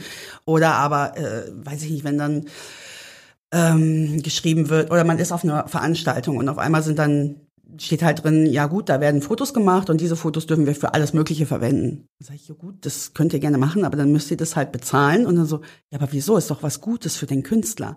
In der Sekunde fühle ich mich dann veräppelt, weil ich mir denke, so, das ist schön, aber das ist auch, nichtsdestotrotz ist ja auch gut für euch. Ihr bekommt praktisch gerade kostenlosen Content von meiner Künstlerin, die ihr zwar kreiert habt, aber ihr, ich weiß, also wir haben den Fall halt auch schon, dass hinterher dann damit gepostet worden ist und dass das so als, wie als Werbung hinterher, oder nicht als, wie als Werbung, sondern als Werbung hinterher ausgespielt worden mhm. ist. Und das geht dann halt nicht. Und das ist halt wirklich diese Kommunikation, die ich dann zurückbekomme, wo ich sage, okay, ja, nett, dass ihr es versucht habt, aber wir müssen das jetzt halt extra bepreisen. Und es gibt auch viele Dinge, wo ich Luft lassen kann, wenn ich mit jemandem sehr lange schon zu, also zusammenarbeite ähm, und die sagen, okay, wir hätten jetzt gerne eine Exklusivität auf XY. Wenn sie zum Beispiel dann das sehr umfangreich sagen, ja, eine Exklusivität auf, sagen wir mal, Fashion, dann sage ich, das ist echt nicht machbar. Wir können vielleicht auf Hosen machen. so, dann, wenn man dann in, in eine Diskussion gehen kann, mhm. dann ist das okay. Dann finde ich das mhm. auch gerechtfertigt, dass ihr das, dass ihr das erstmal reinschreibt, weil anders würde ich das wahrscheinlich auch nicht machen. Aber es ist halt die Kommunikation, die dahinter heraus entsteht. Okay, das heißt, geht immer danach darum, können wir hier noch verhandeln? Mhm. Oder äh, merkt man schon, also kann man die Kinorechte vielleicht noch rausnehmen, wenn ja. man sie dann nicht bezahlt? oder ist das einfach so? Genau. Okay, verstehe. Roland, wie siehst du das? Ja, also das sind nicht alle Sachen, man kann nicht äh, jemandem komplett entrechten. Ne? So, solche Klauseln sind ja sowieso dann nicht haltbar. Ähm, aber äh, ich kenne jetzt auch keinen einzigen Fall in unserer jahrelangen Zusammenarbeit, dass wir uns mit, mit irgendetwas mal vor Gericht gesehen hätten. Das ist mir noch nie passiert. Also wir haben immer entweder eine Einigung gefunden ich würde mal sagen, in 90 Prozent der Fälle, wenn es Ärger gab. Es kann ja auf jeder Seite mal was passieren, auch bei uns. Ähm, und in 10% der Fälle sind wir dann verkracht auseinandergegangen und haben halt nie wieder zusammengearbeitet. Das ist dann natürliche Selektion. Ähm, was auch völlig okay ist, manchmal stimmt einfach unter Partnern die Chemie nicht, die kann man nicht immer äh, erzwingen. Ansonsten, ähm, also mir fehlt persönlich tatsächlich manchmal das Thema, lade jemand zur Veranstaltung ein und äh, der untersagt mir dann, ihn zu fotografieren oder möchte dafür nochmal ein extra Honorar. Ja, wenn danach damit geworben wird, dann ist das too much. Ähm, dass tatsächlich äh, ja auch ein Protagonist, auch ein Creator davon lebt äh, oder davon leben kann, dass er auch in Kampagnen in, bei renommierten Kunden auch mal mit auf einem Bild ist, das ist so ein bisschen Erwartungshaltung. Auch von unserer Seite. Wir bezahlen den Post, wenn wir etwas in Auftrag geben, wir bezahlen die Buyouts. Und äh, wenn es dann einmal im Jahr zum Event kommt äh, und der Künstler sagt dann, ich komme, ähm, aber neben der Tagesgage möchte ich für jedes Bild, was an die Presse geht, dann nochmal irgendwie 3000 Euro haben, dann muss ich sagen, das ist too much. Also das, äh, das finde ich dann wiederum vom Gefühl her unverschämt. Das nehme ich auch raus. Also es ist nicht, damit meine ich nicht diese Fotos, die dann hinterher, weiß ich nicht, als normale Presse verwendet werden, sondern wirklich explizit, dass der Kunde hinterher oder der, die Agentur damit Werbung macht mit diesen Fotos. Mhm. das sehe ich nicht.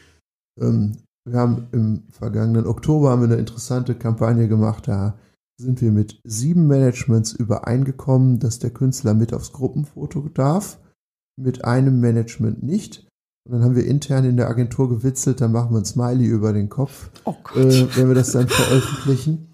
Und haben das dann auch dem achten Management mitgeteilt und hinterher durften wir das Bild dann trotzdem verwendet. Also irgendwie aus meiner Sicht die Vernunft gesiegt. Das ging um ein Gruppenfoto und Natürlich ist äh, der Creator für die Kampagne und die Produktion und alle äh, und seine Postings da entsprechend entschädigt worden, aber dass der Kunde dann anschließend von der ganzen Aktion so ein Making-of-Bild da mit der ganzen Truppe äh, fotografiert, das habe ich nicht eingesehen, das, das zu honorieren. Da sind wir auch durchgekommen. Oh, das würde ich aber auch nicht machen wollen. Es ist ja durchaus auch eine, eine Perspektive, eine legitime zu sagen, auch bei einem Buyout, wenn der Post äh, sehr viel Reichweite bekommt, bekommt auch der Influencer Reichweite. Ne? Ähm, wenn der auf einem Event ist, äh, dann profitiert der vielleicht via Halo-Effekt auch von dem Markenimage des Kunden und so weiter und so fort. Ähm, wie, wie siehst du diese ganze Debatte rund um der Creator profitiert doch auch von der Aufmerksamkeit, von dem Media-Push etc., von der Zusammenarbeit mit der Marke. Warum müssen wir das alles extra bepreisen? Schwierig. Ähm, also es kommt auch da wieder auf den Künstler drauf an. Also ich glaube, dass meine, weiß ich nicht, noch nicht so bekannten Künstler, da würde ich sofort ein Auge zudrücken, weil ich glaube, dass das wirklich Hand und Fuß hat. Da kann der Künstler von profitieren. Ähm, ich glaube, dass bei bestimmten Künstlern, die ich betreue, dass das definitiv nur einen Weg geht, und zwar, dass die Brand bekannter wird. Ähm, wenn das natürlich aber eine Brand ist, die exponentiell größer ist als die Künstler, das halt, muss sich halt irgendwo auch die Waage halten. Ähm, und umso netter man in der Kommunikation ehrlicherweise mit mir ist, umso lieber mache ich dann auch mal ein Auge zu und sage, hey komm, dann ist das in Ordnung. Aber es ist auch da wieder diese Kommunikation und diese Selbstverständlichkeit zu sagen, ja, aber äh, du weißt ja gar nicht, was du da redest. Ähm, das ist doch alles super. Und dann denke ich mir so, nee, es ist halt nicht super. Und das Problem ist auch, dass ich jetzt auf acht Jahre zurückblicken kann und praktisch alles schon gesehen habe und alles erlebt habe. Und leider, leider Gottes immer erst von dem Allerschlimmsten ausgehen muss. Ähm, und wenn man sich noch nicht so lange kennt, äh, sage ich da lieber dreimal Nein, als ich mhm. nur ein einziges Mal aus Versehen Ja gesagt habe. Ähm, wenn dann natürlich ähm, was dabei ist, was den Künstler extrem anspricht. Also es gibt durchaus Veranstaltungen, wo meine Künstler sagen, ich möchte da schon mein ganzes Leben hin. Und dann kommt ein Kunde und sagt, hey, wir würden deinen Künstler gerne mitnehmen dann werden alle Augen zugedrückt und dann wird gesagt, okay, dann lass uns das doch gerne machen. Was, nichtsdestotrotz, welchen Gimmick oder was können wir denn noch zusätzlich machen, dass ihr den Künstler jetzt irgendwie mitnehmt? Natürlich versuchen wir da auch, weil am Ende des Tages muss auch ich irgendwie bezahlt werden und wenn das alles auf irgendwelchen Barter-Deals entsteht, dann bringt das auch gar nichts mehr für keine Seite. Ähm, aber das ist sehr selten und ich mag es nicht, dass es dann auf einmal zugenommen hat. Und das war bis vor Corona, muss ich sagen. Es wurde immer mehr. Also ich bin zum Beispiel mit einer Künstlerin in dem letzten Jahr, äh, das war dann 2019, glaube ich, mhm. wir sind nur noch auf Veranstaltungen gegangen, weil es dann dieses, ja, wir laden den Künstler ein, vielleicht buchen wir dann noch eine Story oder was auch immer und vielleicht buchen wir auch keine, weil die Reise vielleicht extrem cool ist. Ähm, und das wurde so häufig, dass ich gesagt habe, ich, ich glaube, wir zahlen hier gerade drauf. Und das kann es nicht. Das hat eine Entwicklung halt angenommen. Wir waren dauerhaft unter Stress. Wir waren nur am Reisen. Ähm, der Künstler hatte keine Zeit mehr. Ich hatte keine Zeit mehr, das irgendwie zu, zu organisieren.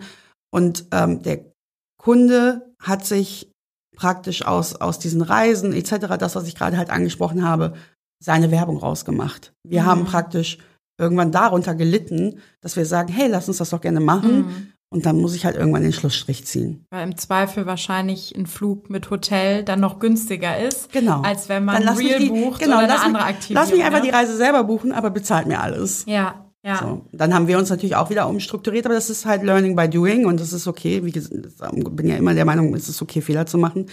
Man muss auch nicht aus allen Fehlern lernen, aber dass man halt sagt, okay, dann, dann müssen wir es halt anpassen. Mhm. Ich finde dieses, also dieses Kommunikationsthema, das taucht ja äh, immer wieder heute auf und scheint ein, eine große und wichtige Stellschraube zu sein. Deswegen würde ich da gerne noch mal reingehen, besonders in Bezug auf Feedback und Kritik, was ja ähm, vielleicht am Ende oder im, auch im Laufe einer Kampagne auch durchaus relevant werden kann. Ähm, Roland, vielleicht du einmal zuerst. Wie nimmst du das wahr? Wird nach Kampagnen gemeinsam kritisch reflektiert? Gibt es Feedbackgespräche?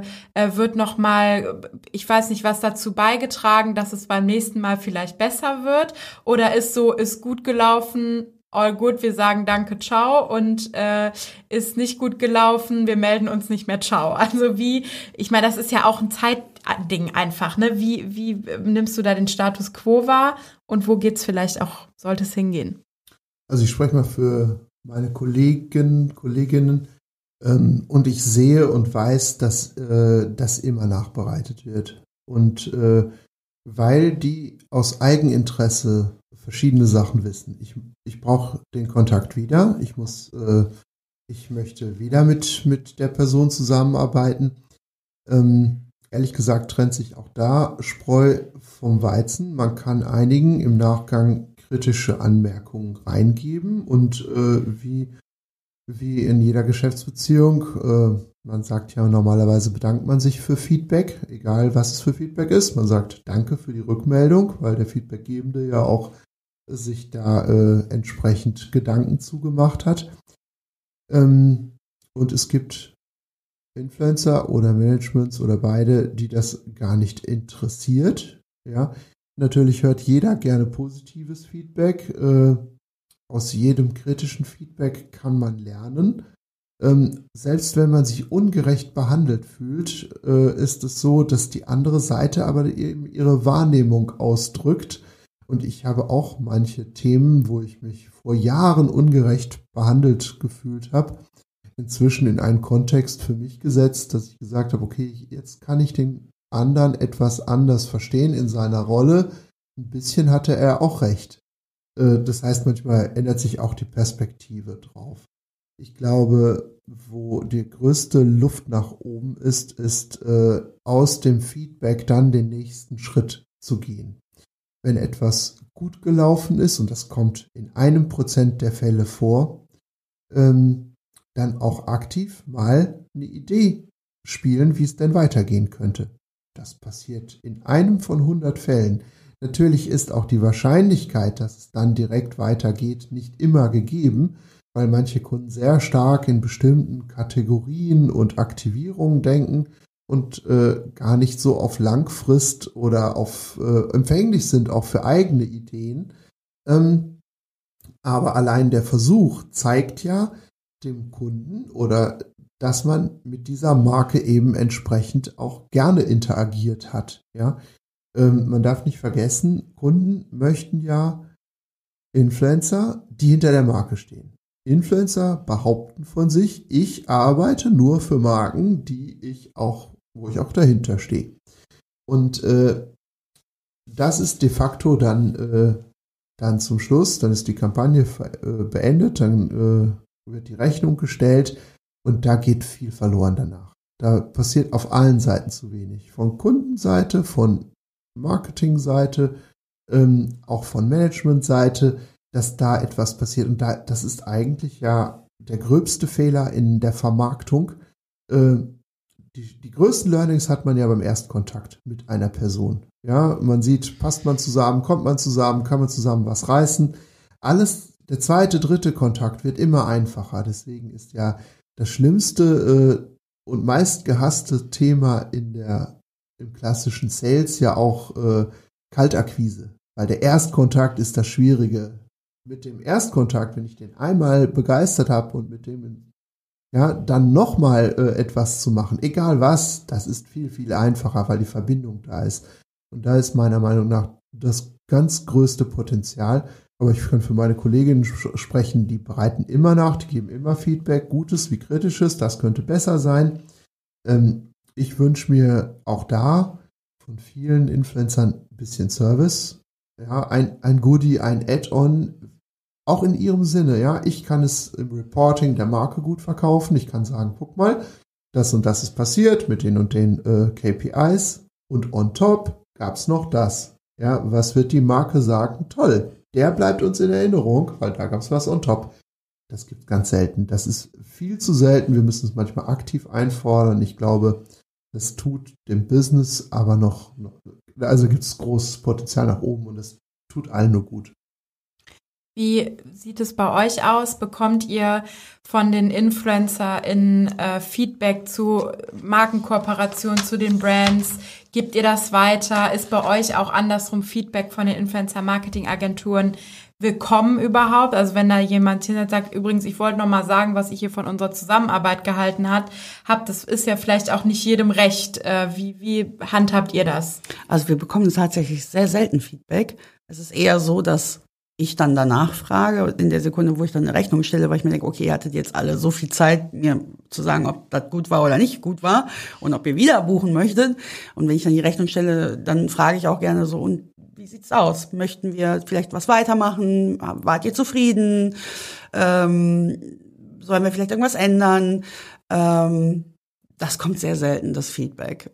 Was natürlich kommt, ist, dass dann eher so ein Feedback kommt wie, ja, das hat aber jetzt nicht so gut performt, wo ich mir denke, so, dann gucke ich mir die Linkklicks an oder ich gucke mir ein bisschen andere Insights an, denke mir so, ah, das kann jetzt nicht so unbedingt stimmen, was ihr, also um Gottes Willen, ich kann natürlich nicht äh, äh, reingucken, aber ich bin aber auch lieber, also ich bekomme lieber dieses Feedback und sage, okay, dann hat es vielleicht einfach nicht gezündet. Vielleicht haben die Produkte oder das Produkt mit dem Künstler einfach nicht harmoniert. Das mhm. passiert und das ist auch vollkommen okay.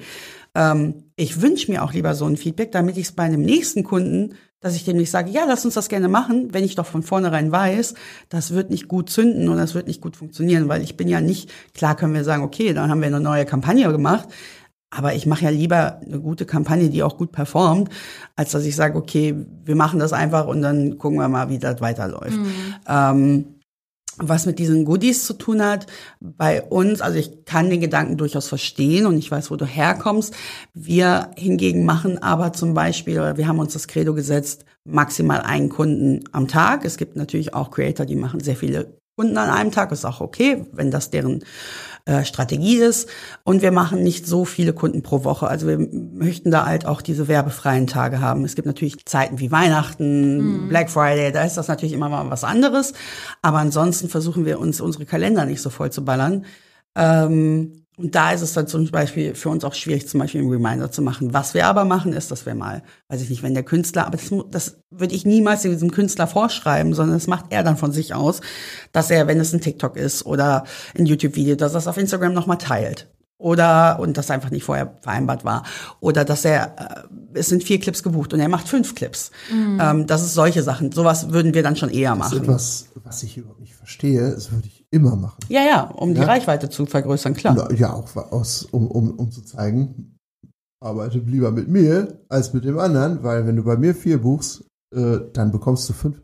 Und der fünfte Clip, das ist ja ein Klacks. Mhm. Das ist ja nichts. Das ist ja vom Aufwand her gleich null. Ich verstehe das nicht. Also es gibt durchaus ähm, also es, auch da natürlich, wir kommunizieren jeden Tag mit dem Künstler.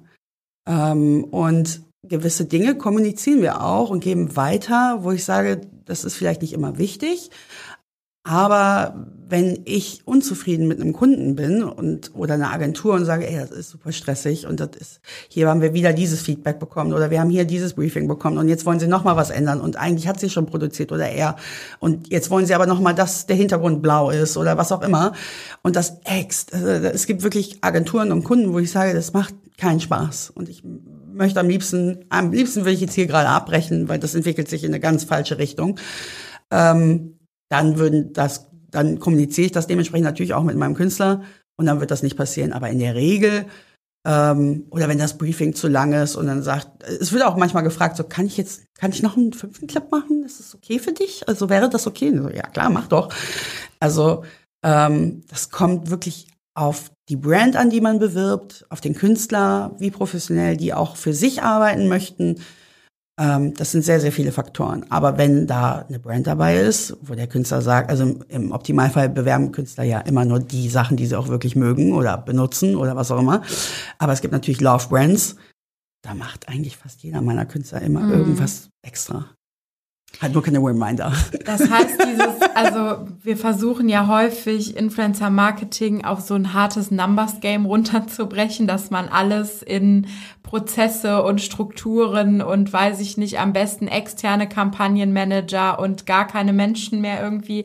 Aber wenn man dir so zuhört, ähm, ist das ja ein totales Plädoyer dafür, dass man vor allen Dingen diese zwischenmenschlichen Kontakte, die Soft Skills, so Themen wie Höflichkeit, Zuverlässigkeit etc., dass man daran stark arbeitet. Und ich glaube, das ist auch was, was bei uns auch gelebt wird. Ne? Also wir äh, ordnen Influencer zum Beispiel auch nach Soft Skills ein und nicht nur nach den harten Fakten, sondern gucken auch, was haben die denn nebenbei noch für, äh, für Fähigkeiten. Und wenn danach jemand äh, eine Danke-Schokolade schickt, ja, den werden wir garantiert nie wieder vergessen. Ne? Das sind so Leute, mhm. die dann äh, bei uns immer vorne auf dem Schirm sind. Das heißt, ähm, das ist ja eine gute Nachricht für alle ZuhörerInnen äh, und auch für die InfluencerInnen, weil man da ja aktiv, relativ simpel echt was an den Schrauben drehen kann. Ne? Mhm. Also verlässlich antworten, höflich sein, Rückfragen stellen und, und, und. Das lässt sich ja äh, relativ simpel umsetzen. Roland, wie, vielleicht, wie ist deine Einschätzung dazu? Versuchen wir ja auch ähm, im Rahmen der Möglichkeiten. Manchmal reicht ja auch einfach eine E-Mail oder irgendwie ein gutes Feedback. Selbst das, äh, das ist ein Plus, ja. Und ich, ich sehe wirklich die Gefahr, dass äh, die Kampagnen immer größer, umfangreicher werden, aber das ganze Thema immer technisierter wird und immer stärker abgewickelt. Und äh, wenn wir reflektieren, worüber wir heute gesprochen haben, wir haben am Anfang über Verlässlichkeit gesprochen, in der Mitte über Verlässlichkeit gesprochen, dann haben wir über Feedback gesprochen und wie nimmt man Feedback auf. Hm, das ja, und gleichzeitig liest man in, in der klassischen Presse irgendwie was von Professionalisierungsgrad. Ich glaube, über diese Phasen sind wir längst hinweg. Es sind einfach 30 Prozent professionalisiert, 30 Prozent äh, in Findung und 30 Prozent auf allen Parteien, Kunde wie Management, wie Influencer Marketing Agentur sind Flaschen. mhm. Wir haben noch zehn übrig, ne? Die müssen wir überlegen, was wir machen. Ich glaube, wir haben eine Headline gefunden. Ja, also, also ich muss aber wirklich nochmal unterstreichen, es ist wirklich, es ist die Art und Weise, wie man miteinander kommuniziert. Und es ist, also ich habe so viele tolle, tolle Kunden und so viele tolle Agenturen, mit denen ich super gerne im Austausch bin und auch über die ich weiß, natürlich ist das keine schöne Zeit gewesen, Corona, aber das hat nochmal so viel mehr ausgemacht. Man hat einfach mal mit einem Kunden telefoniert, so, wie geht's dir denn heute? Was machst du denn heute im Homeoffice? Und man hat so ein bisschen diese Nahbarkeit äh, zusammengefunden und das war eine ganz, ganz, ganz tolle Zeit für mich in meinem, in meiner Arbeit, sag ich mal. Ähm, und das ist auch, also diese, diese Freundlichkeit und Ehrlichkeit und nichtsdestotrotz professionell bleiben, glaube, also natürlich ist logischerweise ist dieser Job, den wir machen als Artist Management, ähm, ist nichts, was jeder kann. Und ich finde es immer verwerflich, wenn jemand einfach sagt, klar, Das kann ich auch. Da, mal ein bisschen mhm. was verkaufen. Es gehört, wie wir ja jetzt festgestellt haben, sehr, sehr viel mehr dazu.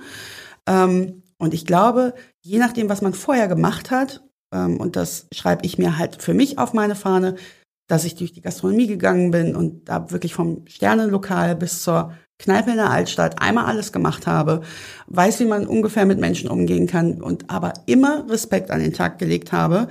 Und das sind so in Anführungszeichen einfache Dinge, aber die sind so wertig und ich sehe auch, so wie ihr das auch seht, so oft, dass ich mir denke, es, kann, es, ist, es ist so einfach. Sei mhm. einfach, einfach nett, ehrlich und mach nicht das, was du nicht kannst. Mhm. Ja, das ist, äh, ich finde, thematisch ein super schöner Schlusspunkt. Ähm, auch wenn das alles jetzt natürlich sehr viel wie es im Optimalfall läuft, abgedeckt hat. Deswegen würde ich ganz zum Schluss euch beide gern nochmal bitten, so einen Ausblick für dieses Jahr zu geben. Wir haben die erste Folge der neuen Staffel, also es bietet sich gerade an. Ähm, und gerne einen realistischen Blick. Wir haben jetzt viel davon gesprochen, wie sollte es sein? Wie funktioniert es im besten Fall? Christina, was glaubst du denn? Was sind denn die Themen, die uns 2023 jetzt real auf dem Schreibtisch landen werden? Was wird uns real umtreiben äh, im, im alltäglichen Geschäft? Worüber wird Influencer Marketing dieses Jahr reden? Ich glaube, dass im Bestfall, oder es ist natürlich auch ein bisschen Wunsch, aber nichtsdestotrotz glaube ich, dass es mehr auf die Charakter von Künstlern zurückgegriffen wird also auf die Meinung, für das, für, für was sie einstehen, sowohl im Positiven als auch im Negativen. Ähm, was ich super spannend finde, ist ähm, ja, UGC, also vielleicht, dass einfach Künstler heutzutage für Brands Sachen kreieren und nicht mehr alles auf ihrer eigenen Plattform hochladen müssen. Ähm, und da sehe ich super viel Potenzial, by the way, ähm, für auch große Künstler, aber auch mittler, kleinere Künstler, wie auch immer, ähm, und das, ich glaube, ich bekomme auch jetzt gerade schon so ein bisschen diese Tendenzen, dass mehr Kreativität verlangt wird. Es soll nicht mehr dieses, stell dich von Spiegel, bewirb das, fertig, sondern hey, lass uns mal ein Konzept überlegen, lass uns doch ein bisschen kreativer werden. Von mir aus schneid mal deine, weiß ich nicht, deine Videos. Also ich sehe das, ich, ich habe ja auch Künstler unter Vertrag, die bedienen Themen, da interessiere ich mich null für. Also, ne, also Fußball hat mich noch nie interessiert, möchte ich mir auch nicht antun, aber die kreieren so tolle Videos, dass sogar ich das spannend finde. Und ich glaube, darauf wird sehr viel mehr zurückgegriffen. Mhm. Also auch, dass die Kreativität oder das Können ähm, mehr gefordert wird. Und das soll ja nicht sein, heißen, dass Künstler, die durch ihre Art und Weise, das, es gibt natürlich auch entertaining Leute, aber ich glaube, dass das nicht mehr dieses breite, möchte es nicht böse nennen, aber äh, das Nichtskönnen belohnt wird. Mhm. Okay. Roland? Ja, das ist jetzt so ein bisschen Glaskugel und äh, ich mache mich eigentlich, bin ich der Typ, der sich immer lustig macht über diese ganzen Jahresvorschauen. Äh, das sind die großen Trends im Social Media Bereich, äh, wo immer nur dasselbe drin steht, Video und TikTok seit zehn Jahren. Ähm, auf unsere Branche prognostiziert, ich muss sagen, das ist jetzt ein subjektiver Ausblick. Ähm, gefühlt steigen die Kampagnenvolumina. Äh, wo mehr Geld im Markt ist, wird mehr Geld, mehr Leistung gefordert und natürlich schlauen sich auch alle Parteien auf in KPIs und wo früher irgendwie geguckt wurde, oh, sind ja viele Likes drauf, super, guckt man heute, wie viel Reach ist denn wirklich erreicht worden und wie viel ist denn im Vergleich zur Vorkampagne da passiert. Ähm, das, das wird, das, ja, qua, qua Prozessentwicklung wird sich das, wird sich das fortsetzen und da werden viele kritischer drauf gucken. Was bedeutet das? Das bedeutet auch, dass viele Unternehmen selektiver mit Influencern umgehen werden. Gleichzeitig ist die Nachfrage ungebrochen hoch und deswegen bekommen wir auch jetzt in unserer Rolle regelmäßig äh, lustige Preiserhöhungssheets um die Ohren geworfen manchmal im Drei-Monatstakt. Und ich glaube vom Gefühl her, dass einige Influencer nicht merken werden, dass sie, sie erhöhen zwar regelmäßig ihre Preise, aber es werden einige Kampagnen an ihnen vorbeigehen, weil die bestimmte Schmerzgrenzen überschreiten und viele Kunden oder Agenturen werden Ihnen ja gar nicht mehr mitteilen, dass sie einfach ausgeschieden sind aus dem Game, weil ihre Preise zu, nicht mehr marktgängig sind. Das heißt, die erhöhen ihre Preise, ähm, könnten aber tendenziell mehr Kampagnen umsetzen, wenn sie marktgängige Preise anbieten würden. Und das in einer Stimmung und in einer Gemengelage, wo das Business an Fahrt weiter zunimmt und gleichzeitig immer weniger persönlich miteinander kommuniziert wird. Ja, weil sich so viele Prozesse etablieren und man so viel abzuwickeln hat. Ähm, ich glaube, wir werden weiter noch große Learnings bei TikTok machen. Ähm, TikTok ist so unglaublich unvorhersehbar in, den, in der organischen Reichweite.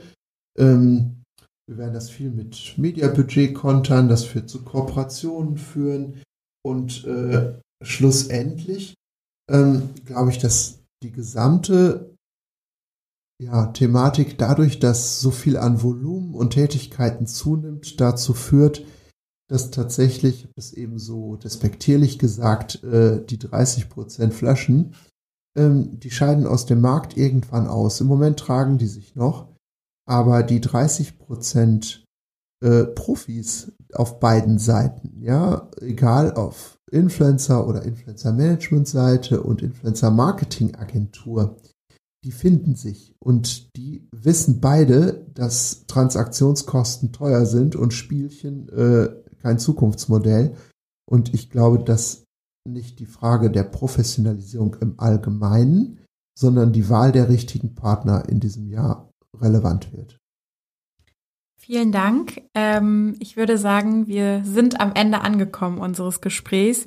Ich bedanke mich ganz herzlich bei euch beiden, dass ihr euch die Zeit genommen habt und ähm, ja das Thema Influencer Marketing mal von zwei Perspektiven aus analysiert habt. Ähm, Christina, eure Agentur und dein LinkedIn verlinken wir natürlich in den Show Notes. Dann können unsere HörerInnen nochmal ganz genau gucken, wie das Gesicht zur Stimme aussieht. Und ähm, ja, ich würde an der Stelle sagen, ich verabschiede mich, wünsche allen noch einen schönen Nachmittag und sage bis zum nächsten Mal. Tschüss. Für noch mehr spannende Stories rund um Creators, Social Media und Influencer Marketing folge unserem Instagram-Kanal, schau auf unserer Website vorbei oder abonniere unseren LinkedIn, Twitter und Facebook-Account.